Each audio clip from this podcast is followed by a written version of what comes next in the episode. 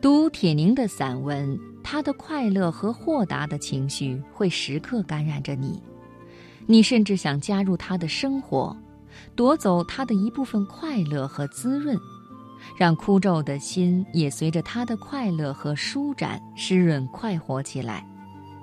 铁凝的快乐得益于他的人生态度，对于生活，他没有那么多的牢骚和抱怨。有的只是美的发现和希望。今晚我们一起分享铁凝的散文《仙女》。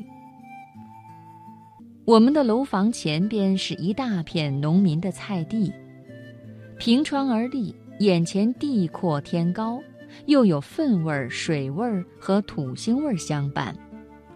在正月里，当粪肥在地边刚刚备足，菜地仍显空旷。而头顶的风已经变暖的时候，便有人在这里放风筝了。放风筝的不光有我们这些附近的居民，还有专门骑着自行车从拥挤的闹市赶来的孩子、青年和老人。我的风筝实在普通，才两块五毛钱，是一个面带村气的仙女，鼻梁不高，嘴有点鼓。一身的粉裙子、黄飘带，胸前还有一行小字：“河北邯郸沙口村高玉修的风筝批发优惠，以及邮编什么的。”使我相中这风筝的，恰是仙女胸前的这行小字。那表面的商业气息，终究没能遮住农民高玉修骨子里的那点拙朴。这种口语般直来直去的句子，让我决定就要这个仙女。傍晚之前，该是放风筝的好时光，太阳明亮而不刺眼，风柔和且充满并不野蛮的力。我举着我的仙女，在日渐松软的土地上小跑着，将它送上天空。近处放风筝的邻人鼓励似的督促着我。放线呀，快放线呀！多好的风啊！我要说，我的仙女实在是充满灵气，她是多么快就够着了上边的风啊！高处的风比低处的风平稳，只要够着上边的风，她就能保持住身体的稳定。我关照空中的仙女，快速而小心地松着手中的线。一时间，只觉得世上再没有比这风筝仙女更像仙女的东西了。她那一脸的村气，忽然被高远的蓝天幻化成不可企及的神秘；她那简陋的衣裙，忽然被风舞得格外绚丽飘逸；她的姿态，忽然就呈现出一种怡然的韵致。放眼四望。天空中飞翔着黑的燕子、褐的苍鹰、花的蝴蝶、银的巨龙。为什么这些纸糊的玩意儿一旦逃离了人手，便会比真的还要逼真？就好像天上的风给了他们人间所不解的自在的灵魂，又仿佛只有在天上，他们才会找到独属于自己的活生生的呼吸。是他们那活生生的呼吸，给地上的我们带来愉悦和吉祥的话题。有时候，在我们这寻常的风筝队伍里，也会出现一些不同寻常的放风筝的人。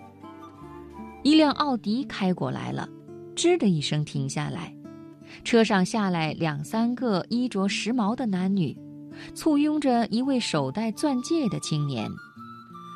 青年本是风筝的主人，却乐于两手空空，自有人跟在身后，专为他捧着风筝。那风筝是条巨大而华贵的蜈蚣，听说是从山东潍坊特意定制的。那线拐是一种结构复杂的器械，滑轮和丝线都闪着高贵的荧光。钻戒青年站在地上打量天上，一脸的不屑。好气派的一支队伍，实在把我们给镇住了。那蜈蚣缓缓地迎风而起了，确实非同一般的好看。四周爆发出一片叫好声。善意的人们以这真诚的叫好，原谅了钻戒不可一世的气焰。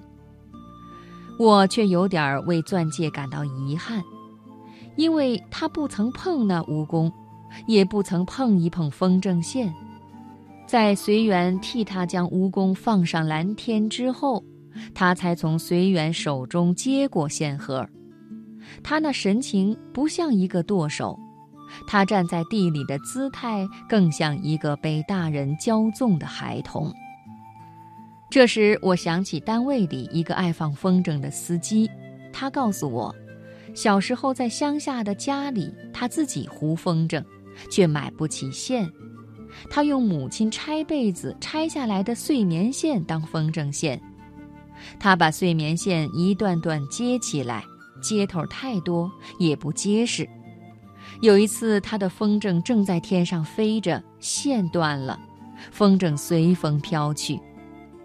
他就在乡村大道上跑着追风筝，为了那个风筝，他一口气跑了七八里地。我知道，我开始走神儿，我的风筝线就在这时断掉了。天色已暗，我开始追赶我的仙女，越过脚下的粪肥。越过无数条垄沟和齐背，越过土路上交错的车辙，也越过钻戒们不以为然的神色。当暮色苍茫，人声渐稀的时候，我终于爬上一个猪圈，在圈顶找到了歪躺在上面的仙女。我觉得这仙女本是我已失散已久的一个朋友，她理应姓高。与邯郸沙口村那个叫高玉修的农民是一家人。大而圆的月亮突然就沉甸甸地悬在了天空，在一轮满月的照耀下，我思考着究竟什么叫放风筝。有了风筝的断线，有了仙女的失踪，有了我追逐那仙女的奔跑，有了我的失而复得，我方才明白。欢乐本是靠自己的双脚，靠自己货真价实的奔跑到达心中的，连接地上人类和天上仙女之间那平和心境的，并不是市场上出售的风筝线。